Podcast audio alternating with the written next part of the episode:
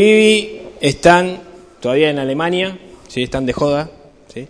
Este, así que esperemos que, disfruten, que, la pasen bien. Y seguimos, obviamente, con hechos. Este, el domingo pasado estuvo compartiendo la palabra Walter desde el versículo 1, capítulo 19, versículo 1, hasta el 7. Nosotros vamos a hablar del 8 al 10, ¿sí? Tres versículos, 8, 9 y 10. No colaboro mucho para que esto avance, evidentemente, pero bueno, este, sí vamos a leer desde el versículo 1. ¿sí? Si quieren buscarlo, búsquenlo, si no, lo, pasamos acá. ¿sí? No sé si... Ahí está. Bien. Dice así, y aconteció que mientras Apolos estaba en Corinto, Pablo, habiendo recorrido, las regiones superiores, llegó a Éfeso y encontró algunos discípulos. Y les dijo, ¿recibieron el Espíritu Santo cuando creyeron? Y ellos les respondieron, no, ni siquiera hemos oído si hay un Espíritu Santo. Entonces él dijo, ¿en qué bautismo, pues, fueron bautizados? Y ellos le contestaron, en el bautismo de Juan. Y Pablo dijo, Juan bautizó con el bautismo de arrepentimiento, diciendo al pueblo que creyeran en aquel que vendría después de él, es decir, en Jesús. Cuando oyeron esto, fueron bautizados en el nombre del Señor Jesús. Y cuando Pablo les impuso las manos, vino sobre ellos el Espíritu Santo. Y hablaban en lenguas y profetizaban. Eran un total de doce hombres. Hasta ahí es lo que nos compartió Walter la semana pasada. Y a partir de ahora es lo que vamos a hablar. Entró Pablo en la sinagoga y por tres meses continuó hablando abiertamente, discutiendo y persuadiéndoles acerca del reino de Dios. Pero cuando algunos se endurecieron y se volvieron desobedientes, hablando mal del camino y ante la multitud, Pablo se apartó de ellos llevándose a los discípulos y discutía diariamente en la escuela de Tirano. Esto continuó por dos años, de manera que todos los que vivían en Asia oyeron la palabra del Señor, tanto judíos como griegos. ¿Sí? Este, vamos a hacer un breve repaso para que tengamos una idea de qué es lo que estamos hablando. ¿Se acuerdan cuando Pablo estuvo en Atenas? Que era una ciudad llena de ídolos. Bueno, él estuvo ahí predicando y de ahí se fue a Corinto. Cuando llega a Corinto, este cable me está... Bueno, cuando llega a Corinto, sí, cuando llega a, Corinto Pablo, ahí también da un mensaje, qué sé yo, y se va. ¿Se, ¿Se acuerdan que ahí fue donde dijo, se calentó y dijo, bueno, basta, de ahora en adelante me voy a los griegos. Y se fue. Entra en Éfeso. Esta es la primera vez que entra en Éfeso. ¿Y qué dice? Entra en la sinagoga judía, ya lo habíamos explicado porque entra en la sinagoga judía, y comparte la palabra. Una vez que comparte la palabra, estos judíos le dicen, che, pero quédate un tiempito, ¿sí? que explícanos un poquito más acerca de esto. Se ve que el tiempo que estuvo en Éfeso fue muy chiquito. ¿Y qué hace Pablo? Le dice, no, muchachos, tengo la agenda completa, entonces no puedo. Y se fue. Pablo se va, ¿se acuerdan que ahí en Éfeso él había llegado con Priscila y Aquila? ¿Se acuerdan de ellos? Que eran los que hacían las tiendas también con él, que trabajaban con él. Bueno, Pablo se va de Éfeso, pero ¿quién llega? Apolos. ¿sí? Nos adelantamos un poquito y Apolos llega a Éfeso. Cuando Apolos llega a Éfeso, Dice que era un hombre que sabía de la escritura, sabía de todo, un grosso, pero comete un error teológico grave, ¿sí? que si lo dice hoy acá, nosotros le tiramos con la Biblia, le tiramos con de todo. ¿Por qué? Porque dijo los bautizo en el, en el bautismo de Juan, Juan el Bautista, y empezaba a bautizar a la gente en ese bautismo, y estaba completamente errado. Entonces, ¿quiénes estaban ahí? Priscila y Aquila. Entonces no es que agarran y le tiran de todo Priscila y Aquila, sino que esperan a que cometa el error, comete el error, y Priscila y Aquila ¿qué hace? Le dicen, che, escúchame, no es el bautismo de Juan, es el que nos enseñó Jesús, el bautismo del Espíritu Santo, y le explica. Apolos cambia y dice, bueno, sí, tenés razón, me equivoco, y se va para Corinto. ¿Y quién llega? Pablo. Pablo llega y acá es cuando lo que leemos. Pablo llega a Éfeso por segunda vez. Pero esta vez, cuando llega, Lucas lo primero que nos narra es que se encuentra unos tipos y ni, hola le dice. Le dice, ¿qué bautismo recibieron? O sea, ni buen día, nada. ¿Qué bautismo? ¿Por qué? Porque Lucas nos quiere mostrar que el bautismo, o, la prédica, mejor dicho, que había hecho Apolos, tuvo sus consecuencias. ¿sí? Tuvo una consecuencia de gente que había entendido algo mal o que entendió bien, pero estaba mal lo que había entendido. Entonces, Pablo le dice, no es ese el bautismo, el bautismo es este, lo bautiza en el nombre del Señor Jesús y reciben el Espíritu Santo. Y versículo 8, Pablo entra a una sinagoga judía. Y ya es la tercera vez que me toca hablar de la discusión de Pablo con los judíos. No es que elijo yo los pasajes, sino que me tocan. Este, Pablo me lo hizo, eh, Walter me lo hizo a propósito acá. Este, claro, dijo no. Discusión con judíos que lo hable David. Entonces, a partir del versículo 8 empieza a discutir con judíos. ¿Por qué? Porque Pablo entra y empieza a hablar del reino de Dios. Y los judíos creían en el reino de Dios, pero no de la forma en que Pablo le estaba diciendo. Estaba mirando Pablo el reino de Dios a través de la cruz, a través de Jesús. Por eso muchos dicen que cuando Lucas menciona en Hechos el reino de Dios es lo mismo que el Evangelio, le está diciendo, le está presentando el Evangelio, le está presentando Jesús. Y estuvo tres meses así. El periodo anterior que había estado en Éfeso fue cortito, ahora fue tres meses. No es lo mismo un periodo corto que tres meses, hablando y debatiendo con estos judíos. ¿Qué pasó? Se enojaron los judíos. ¿sí? Entonces empezaron a maldecir que el camino. ¿Cuál es el camino? ¿Ustedes saben cuál es el camino? ¿Se acuerdan cuando Pablo agarra y dice, mejor dicho, Saulo, para que tengamos eh, una referencia, cuando Saulo dice, y Saulo perseguía a los del camino. Los del camino son los creyentes, ¿sí? El camino, ¿quién es? Jesús, ¿sí? Entonces, lo que maldecían eran el mensaje de Jesús. Ese mensaje era el que estaban maldiciendo estos judíos. En ese debate se puso bastante tenso, entonces empezaron a maldecir y Pablo ¿qué hizo? Lo que ya había hecho antes, se apartó y se fue. ¿Se acuerdan cuando dijo, bueno, ya está, me cansaron, yo me voy con los gentiles, nos vemos en Disney, muchachos, y ustedes sigan discutiendo acá? Y se fue. ¿Y qué agarró? Un grupito, agarra un grupito y dice, bueno, nos vamos a la escuela de Tirano. La escuela de Tirano era un salón de conferencias. Ahí se daban conferencias. Este, y, el, y Tirano era el que las daba, supuestamente. Entonces, Pablo se ve que en algún momento alquilaba ese lugar para, dar, eh, para enseñar a sus discípulos. Y les enseñaba sobre la palabra de Dios, debatía, dialogaba. Genial. ¿Cuál es la consecuencia de eso? Que en toda Asia, en toda Asia, se escuchó la palabra del Señor. En toda. Tanto judíos como griegos. Y ahí terminamos. Después de ahí sigue un panorama de de cómo es este, en ese tiempo, cómo era la iglesia. Dios hacía milagros, hacía un montón de cosas por Pablo, después nos cuenta algunos que quisieron eh, echar un demonio y que terminaron saliendo desnudos corriendo. Bueno, eso escena del próximo capítulo. Ahora llegamos hasta acá. ¿Entendieron el resumen? Bien, ¿de qué vamos a hablar nosotros? Debatiendo sobre el camino. Acá hay un debate, ¿sí? Los judíos, Pablo, debaten, empiezan a debatir, empiezan a discutir, dicen algunas versiones. Pero no discusión de empezar a pelearse.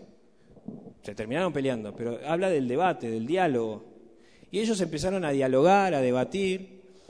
Y tenemos, para que tengamos una idea, dos grandes posturas o dos grandes tipos de personas. Una, los que se obstinaron, dice, ¿sí? Los obstinados. Y otra, los que se llevó aparte y le siguió explicando. Esos son los que estaban predispuestos ¿sí? a escuchar, a seguir debatiendo. Entonces, en este mensaje, la gran pregunta que Dios nos hace hoy es, ¿de qué lado estás, chabón? ¿no? ¿De qué lado estás? ¿Del lado de los predispuestos, ¿sí? predispuestos a seguir escuchando la palabra de Dios? ¿O del lado de los obstinados, los tercos, los duros, los cabezas duras? ¿De qué lado estás? Con eso en la mente, vamos a orar. Vamos a orar pidiéndole a Dios, Dios, si yo soy un obstinado, te pido perdón, ablandame y hablame, ¿sí? De alguna forma. Y si yo soy una persona predispuesta, Señor, ayúdame a crecer con esta predisposición que tengo. ¿Les parece si oramos? ¿Sí? Oremos con eso en mente, sin este sin autojuzgarse, ¿sí? Porque uno dice, no, yo soy un obstinado y me quedo acá y soy obstinado. No, Ablandemos, ¿sí? Ablandemos. Y tampoco estamos hablando de nadie, estamos simplemente compartiendo la palabra. Amén. Y oren también por mí, para que sean palabras del Espíritu Santo.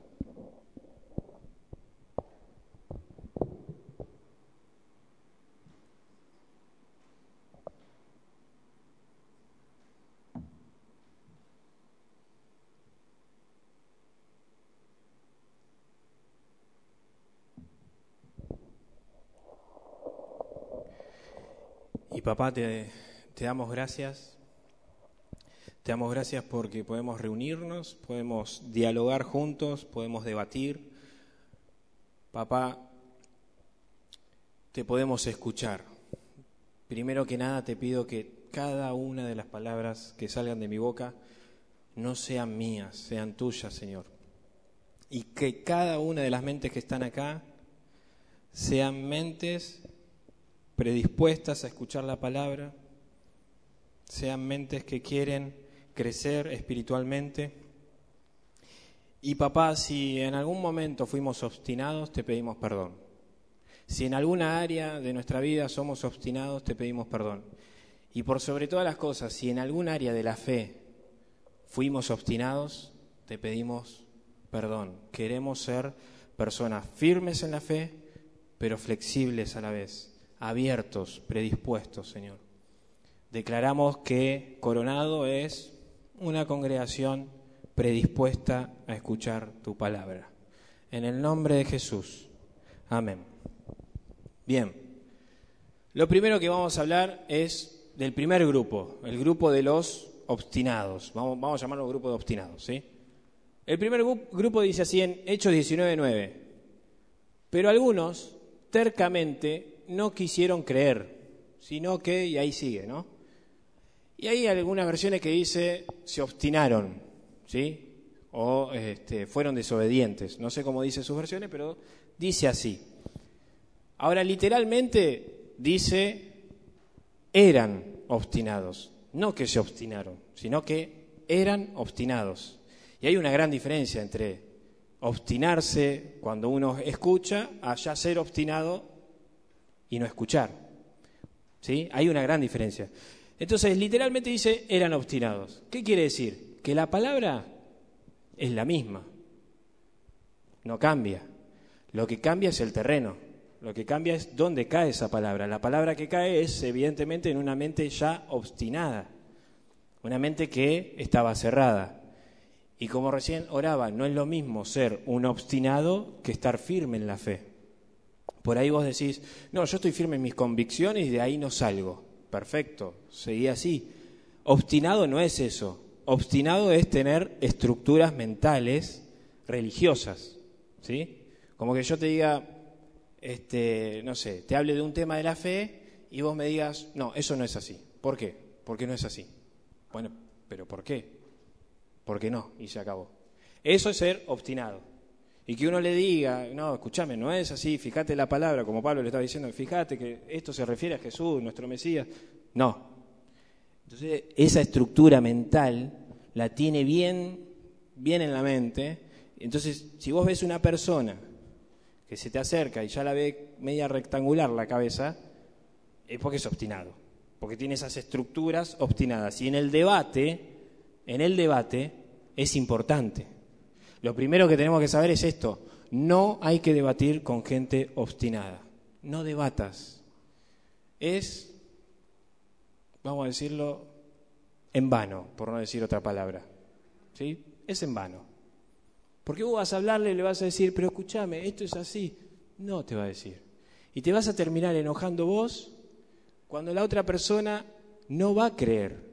¿Vieron esas personas que quieren evangelizar a toda costa a personas que están cerradas, ya está, están obstinadas. Y parece loco que yo te diga, bueno, déjala. Yo no te estoy diciendo que no le prediques, que no le hables, predicale. Pero si vos ves que es obstinada, ¿para qué vas a seguir? Si vos ya le predicaste. Eso es para pensarlo. Pablo no, no es que si yo, no, dale, te, te, comento un poquito más. Aparte, Pablo ya tuvo experiencia en Listra que lo terminaron apedreando. Entonces, yo que Pablo me hubiese ido antes, ¿sí? Entonces, ¿cómo me doy cuenta que una persona es obstinada? Debatiendo. Cuando yo empiezo a debatir, Pablo debatió un ratito en Éfeso un poquito tiempo. No pasó nada, le dijeron, che, vení, volvé, dale. Ahora estuvo tres meses y la cosa cambió. ¿Por qué? Porque estuvo debatiendo más tiempo y se dio cuenta que estos eran obstinados. Esto ya no había forma de cambiarlo. Entonces, lo primero que tenemos que saber que en un debate no se debate con gente obstinada. Hasta ahí vamos. Vamos al segundo punto. Dice, y ante la congregación, o otras versiones dice, y delante de la congregación, hablaban mal del camino, así que Pablo se alejó de ellos y bueno. Y delante de la congregación. mi pregunta siempre fue, ¿por qué estas personas se levantan delante de la congregación? Porque tienen un objetivo, y su objetivo es querer convencer a otros. ¿Sí? Porque yo agarro y estoy debatiendo con alguien y se levanta alguien y me dice, como estos judíos, no, porque el camino es una porquería, lo que vos estás predicando está, está mal. ¿Eso qué es? Una mente obstinada que lo único que quiere hacer es presentar su estructura religiosa para convencer a otros de que piensen lo mismo. Y eso no es así. Básicamente lo que está haciendo es contaminar el mensaje. ¿Sí? Eso es lo que está haciendo. Contamina ese mensaje del camino, el mensaje del Evangelio, agregándole sus estructuras. ¿Y para qué lo hace delante de todos? Para que otros piensen lo mismo. Es peligroso tener un obstinado. Miren si Coronado está lleno de obstinados. ¿Sabes lo que es? Chao. claro, busquemos otra congregación. Entonces, es importante saber quién es obstinado y saber quién no. No para juzgar, sino para saber con quién puedo debatir y con quién no. En un debate, con obstinados no. Eso es lo primero que tenemos que saber. Y lo segundo, que tenemos que saber para qué lo hace esa persona. Para querer convencer a otros de que su estructura religiosa es la que él tiene que creer. Y él no tiene que creer en eso. Tiene que creer en el mensaje el mensaje que se está dando, que se está compartiendo, que se está debatiendo. ¿Sí? Vamos a esto. Vamos al mismo versículo, pero ahora vamos a verlo desde otro punto. Y mirá, mirá el efecto que te hago acá. No, impresionante. Esto los jóvenes me lo aplauden, ustedes no. Y dice, hablaban mal del camino. ¿Sí? O sea, se paraban adelante de la congregación y hablaban mal del camino. No es que se paraban y compartían y debatían del mensaje. Si vos haces eso, genial, estás debatiendo. Pero si vos te levantás y hablas en contra del mensaje, hablando mal, ¿cuál es el mensaje? El mensaje que se esté dando en ese momento, no importa cuál. El mensaje que se esté debatiendo. ¿Vos tenés un mensaje, lo estás debatiendo? Genial. Puede Ricardo levantarse y decirme, mirá, este, yo quiero compartir también tal cosa. Si está de acuerdo al mensaje, genial. Si va en contra del mensaje y habla mal del mensaje y presenta una estructura religiosa a ese mensaje, ahí ya no. Ahí ya no, porque ahí lo que está haciendo es esto. Darnos a nosotros la perspectiva y decir, a ver, todo tiene un límite, todo tiene un límite. Cuando vos hablas mal del mensaje, basta, hasta acá llegaste. Pablo, ¿qué hizo? Se fue. ¿Por qué? Porque ya estás hablando mal del mensaje de una palabra de Dios, estás hablando mal del camino, no es joda esto. Entonces, cuando vos te levantás y hablas mal del mensaje, hablas en contra, estás yendo en contra con tus estructuras en un debate, esto tiene un límite. Ya lo pasaste ese límite. Y ese límite, basta. Entonces, si somos obstinados, lo primero que tenemos que saber es que tiene un límite, y Dios tiene un límite, y el mensaje de Dios tiene un límite. Es cuando ya empezás a hablar mal del mensaje. Mi recomendación es la gran Priscila Aquila. Si vemos que comete un error grave, grave, dejo que lo cometa. Y cuando termina de debatir, le decimos, che, escúchame, le repifiaste Esto es así. ¿Por qué? Porque Apolos, eh, perdón, Aquila y Priscila querían que el mensaje crezca, querían que el mensaje sea proclamado de la manera correcta. No le importaban sus estructuras, no le importaba lo que ellos creían. Ellos creían el mensaje, nada más, y no le agregaban sus estructuras, no le agregaban su opinión, le agregaban nada. Simplemente debatían del mensaje. ¿Sí? Hay un límite. Y el límite es ese, cuando ya empezaste a hablar mal. Entonces, mi recomendación es, no hables más mal del mensaje, porque no estás hablando mal de la persona que está hablando, estás hablando mal del mensaje de Dios. No es joda, ¿sí? Lo digo porque es algo serio, y tener gente obstinada así complica a la iglesia. No es joda. Y fíjense Apolos, si hubiese sido obstinado, ¿qué hubiese pasado? No, que es el bautismo de Juan y se acabó. ¿Por qué es el bautismo de Juan? No, pero Apolo, escúchame, es el bautismo de Juan. ¿Sí? Obstinado no. Frena el mensaje, frena el verdadero mensaje. ¿Sí? Vamos. Esa es la parte de los este, cabeza dura, vamos a decir. ¿sí? En Coronado no hay ninguno así. Amén. En el nombre de Jesús reciban. Este, ahora sí, vamos a hablar de la parte de los predispuestos, de la gente que tiene buena onda, ¿sí? que quiere escuchar el mensaje, no le importan las estructuras del otro, no le importa si vos pensás que el tatuaje es pecado, si no pensás que es pecado, no me importa. A mí lo que me importa es el mensaje. ¿Qué quiere decir el mensaje? ¿Qué quiere decir? No, eh, Jesús te salvó, listo. Enseñame de eso. Esa es la gente predispuesta. ¿Sí? Y lo primero que vemos, uy, casi me caigo. ¿Qué es lo que tenemos que ver con el, predispuesto? ¿Cómo me doy cuenta? De la misma forma, debatiendo. Porque estos judíos parecían predispuestos al mensaje al principio. ¿Se acuerdan en la primera parte de Éfeso? Che, vení, explícanos un poquito más. Estaban predispuestos. Pero pasá tiempo debatiendo con esa persona y te vas a dar cuenta si realmente está predispuesta o no. Pasá tiempo debatiendo. Y en el debate te vas a dar cuenta que ya eran obstinados, no estaban muy predispuestos. ¿sí? Entonces, lo primero es eso. Miren esto. Pablo se apartó de ellos llevándose a los discípulos. ¿Sí? Lleva otro efecto, impresionante. Pablo se llevó a los discípulos. Esa palabra llevarse a los discípulos, ¿qué es?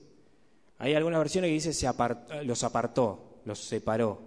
¿Se acuerdan Romanos 1.1 cuando dice, yo soy eh, apóstol, de, apóstol Pablo, siervo de Jesucristo, apartado para el Evangelio?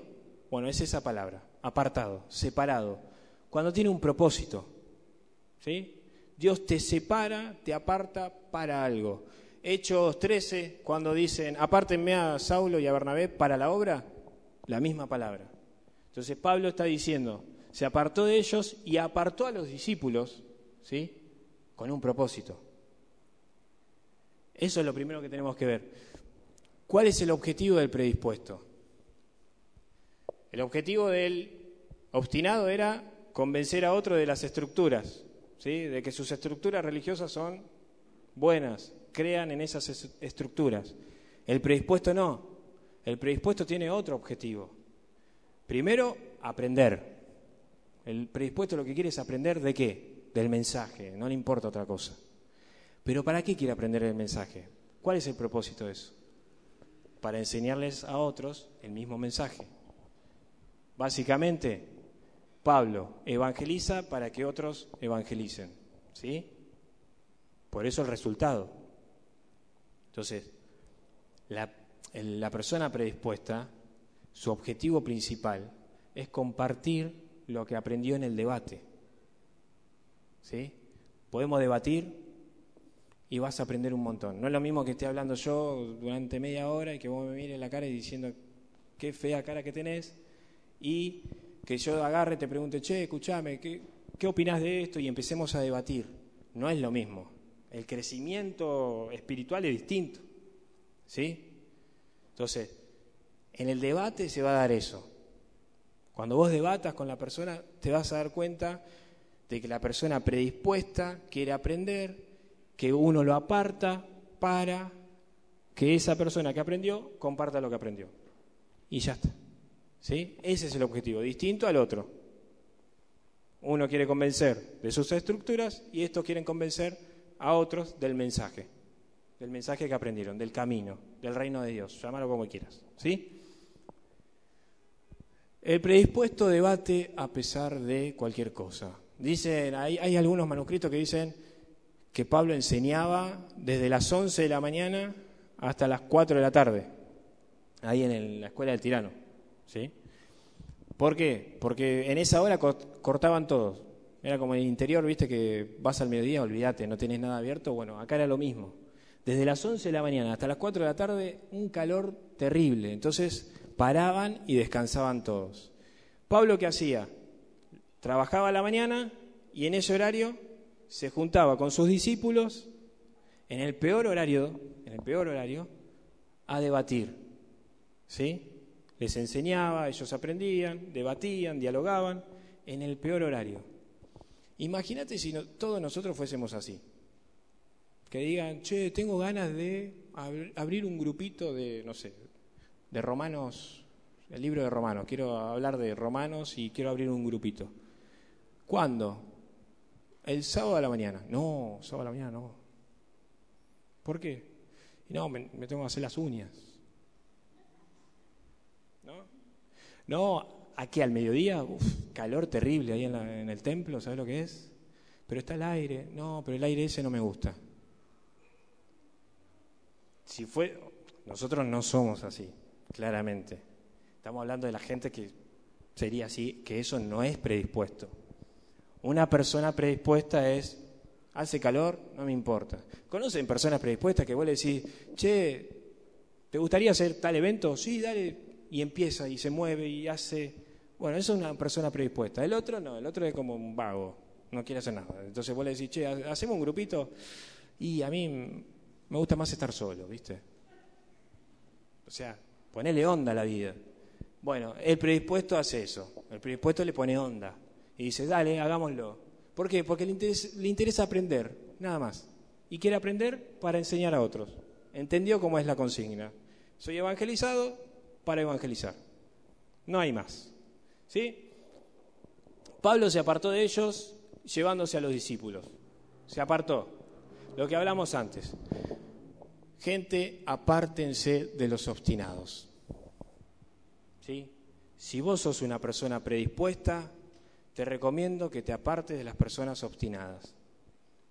Porque las personas obstinadas son las que fermentan toda la masa con sus falsas enseñanzas. Jesús lo dijo, che, cuidado con la levadura, ojo, y los otros no entendían nada. Dijeron, uy, no compramos pan, yo te dije que compres en el día, y no, pues vos que conseguías una oferta más barata y no quisiste comprar. No estoy hablando de ese pan, le dijo Jesús. No estoy hablando de esa levadura. Estoy hablando de las falsas enseñanzas. Ojo, porque fermentan toda la masa. Tenés un obstinado en la congregación que no te sorprenda que en tres meses tengas personas con las mismas estructuras mentales. Uno porque fermenta la masa. Imagínate si ese uno permanece durante cinco años. ¿A qué no sabes? No queda nadie, estamos todos con estructuras mentales. Entonces es muy probable que si hay uno, muchos tengamos estructuras mentales obstinadas y eso no sirve. ¿Qué hace el obstinado? Frena el crecimiento. Frena. No deja avanzar. ¿Por qué? Porque no permite el debate. Una persona que es obstinada, ¿se podría hacer un debate con personas obstinadas? ¿Sí? ¿No vieron esas personas que vos le estás, bueno, ¿qué opinan los demás? Y salta, se levanta y empieza a ponerle 20 minutos a hablar. Y vos decís, pero se me va la clase, papo, o sea, ponele onda. Un, ¿qué opinás del mensaje? Nada más. No, media hora, 40 minutos. ¿Y qué te habló? del auto que tenía roto la semana pasada. Pero estamos hablando de romanos. Porque presenta cosas que no tienen nada que ver. Nada que ver. No se puede debatir con esas personas. No se puede. Lo que tenemos que hacer es apartarnos. Sé que parece antibíblico lo que estoy diciendo, antiteológico, no sé, anticristiano, pero apártense de esa persona porque te puede contaminar. ¿Sí? Y por último, y ya con esto terminamos, lo dejo ahí, tranquilos, que mediten. Mantequilla, dijo acá, predispuestos. Mantequilla era fácil, ¿no? Sí, fácil. Entonces no, mantequilla no. La cuestión es el resultado. ¿Cuál es el resultado que obtiene un obstinado? Ninguno. No sirve. No hay resultado. Frena el avance de la congregación. Frena. Lo frena. El otro resultado, ¿cuál era? Este. De manera que todos, todos, todos, todos los que vivían en Asia, todos, no se escapaba ninguno, oyeron la palabra del Señor. Tanto judíos como griegos. Todos. Y el que tenía el pañuelito verde también lo escuchó. Y el homosexual también. Y el que era adúltero también. Se ve que sí. No es que dice solo aquellos que estaban en la Santísima. No. Todos. Todos. ¿Eso por qué? Porque el que enseñó, le enseñó del camino, no de sus estructuras. Y cuando vos aprendés del camino, aprendés que la idea es evangelizar. ¿Qué tengo yo? Una salvación. ¿Qué tengo que hacer con eso? Multiplicarla. ¿Qué, hiciste, siervo, siervo hermoso, con lo que yo te di? ¿Qué hiciste? Ustedes contestarán. No, Señor, yo agarré, invertí mi tiempo, fui al seminario y después enseñé. Genial, bien, siervo fiel. Muy bien. ¿Y vos qué hiciste? No, yo me dediqué a la música y empecé a aprender música y ahora toco para chicos que no creen y les canto canciones cristianas. Muy bien, siervo fiel. ¿Y vos qué hiciste? No, bueno, yo. Vos viste, vos sos grosso, Señor. O sea, si yo no hago nada, si, no, si yo no predico nada, vos haces el cambio igual. ¿Sí? Vos cosechás donde nadie sembró. Vos sos grosso. Y aparte me da un poco de miedo, ¿viste? Me da miedo, entonces mucho no hablo. ¿Qué le dijo el Señor? Le dijo, qué siervo miedoso. No, no le dijo miedoso. Perezoso. ¿Sí? Perezoso. ¿Por qué? Porque no hace. Entonces, ¿qué te dio el Señor a vos? Una salvación. ¿Qué estás haciendo con esa salvación? Te dio un evangelio. ¿Qué estás haciendo con ese evangelio? Te dio dones. ¿Qué estás haciendo con esos dones? ¿Qué más te dio el Señor? Te dio un hijo. ¿Qué estás haciendo con tu hijo? Te di un estudio, ¿qué estás haciendo? Con... Y llévalo donde vos quieras. Porque todo lo bueno viene de Dios. Entonces, todas las cosas buenas que te dio Dios, ¿qué estás haciendo con eso? ¿Sí? Cerramos acá. Y tengo dos palabras para compartir, cortitas, al pie, para dos tipos de personas. Primero, para el que es obstinado. Te lo digo de parte de Dios. Si sos obstinado, cambia o tu obstinación te va a apartar. O cambias o la obstinación que tenés, esa misma te va a apartar de los demás.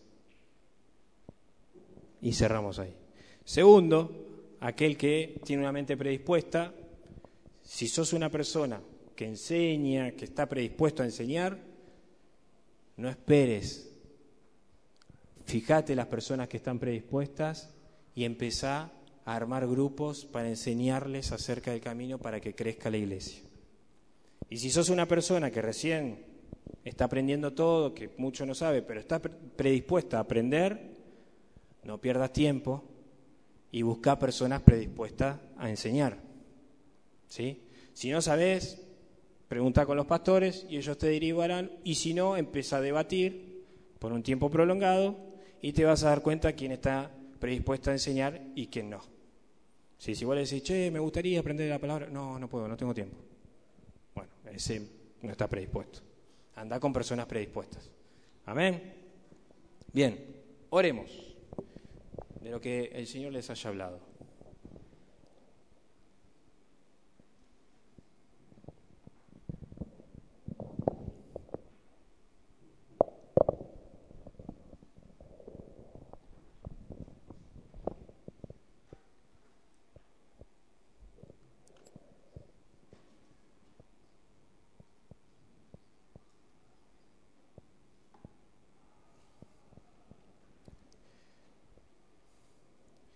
Gracias. Gracias papá por tu palabra. Y queremos que esta palabra esté en nuestras mentes predispuestas a aprender, a crecer. Y una vez que esta palabra dé su fruto, Señor, queremos compartirla con otros. Queremos enseñarle a otras personas que también estén predispuestas a aprender. Papá, te pido por la congregación de Coronado para que seamos personas que avanzan, no que se quedan debatiendo en cosas vanas, sino que debaten sobre el camino y crecen. Queremos ser una congregación que crece, que avanza. Nos dijiste que hay mucha gente en esta ciudad que nos pertenece, que te pertenece, perdón. Nos dijiste que en esta ciudad hay un montón de personas que te pertenecen. Ayúdanos a llegar a esas personas. Sabemos que ese resultado se consigue debatiendo, debatiendo entre nosotros, debatiendo sobre el camino, creciendo espiritualmente. No se llega a ese resultado mediante la obstinación, mediante la religiosidad, mediante estructuras, Señor. No se llega. Solamente vamos a llegar a esas personas debatiendo sobre el camino en el amor. Ayúdanos y perdonanos si fuimos obstinados. Perdonanos si nos equivocamos en algún momento y dijimos, esto es así porque sí, perdón. Y yo te pido perdón por aquellos que fueron así. Y yo declaro, Señor, sobre esta congregación que ya no hay más obstinación. Declaro, Señor, que ahora somos personas predispuestas. Que todos aquellos que piensen que tienen algo de obstinado, que es muy difícil de cambiar, yo declaro, Señor, que tu poder va a avanzar sobre esa obstinación y la va a vencer. Señor, que acá nadie se va a tener que apartar por obstinado. No, Señor, yo declaro que modificás nuestras mentes a tener mentes predispuestas, firmes en la fe, pero predispuestas. Señor, esta congregación va a hacer grandes cambios. Esta congregación no va a hacer grandes cambios solamente acá adentro, sino también afuera, papá. Vamos a llevar el Evangelio y multiplicarlo en el nombre de Jesús, no para llenar sillas acá, sino para llevarte almas postradas a tu presencia. Ese es el objetivo. Ayúdanos a cumplirlo, ayúdanos a convencer a otros. En el nombre de Jesús. Amén.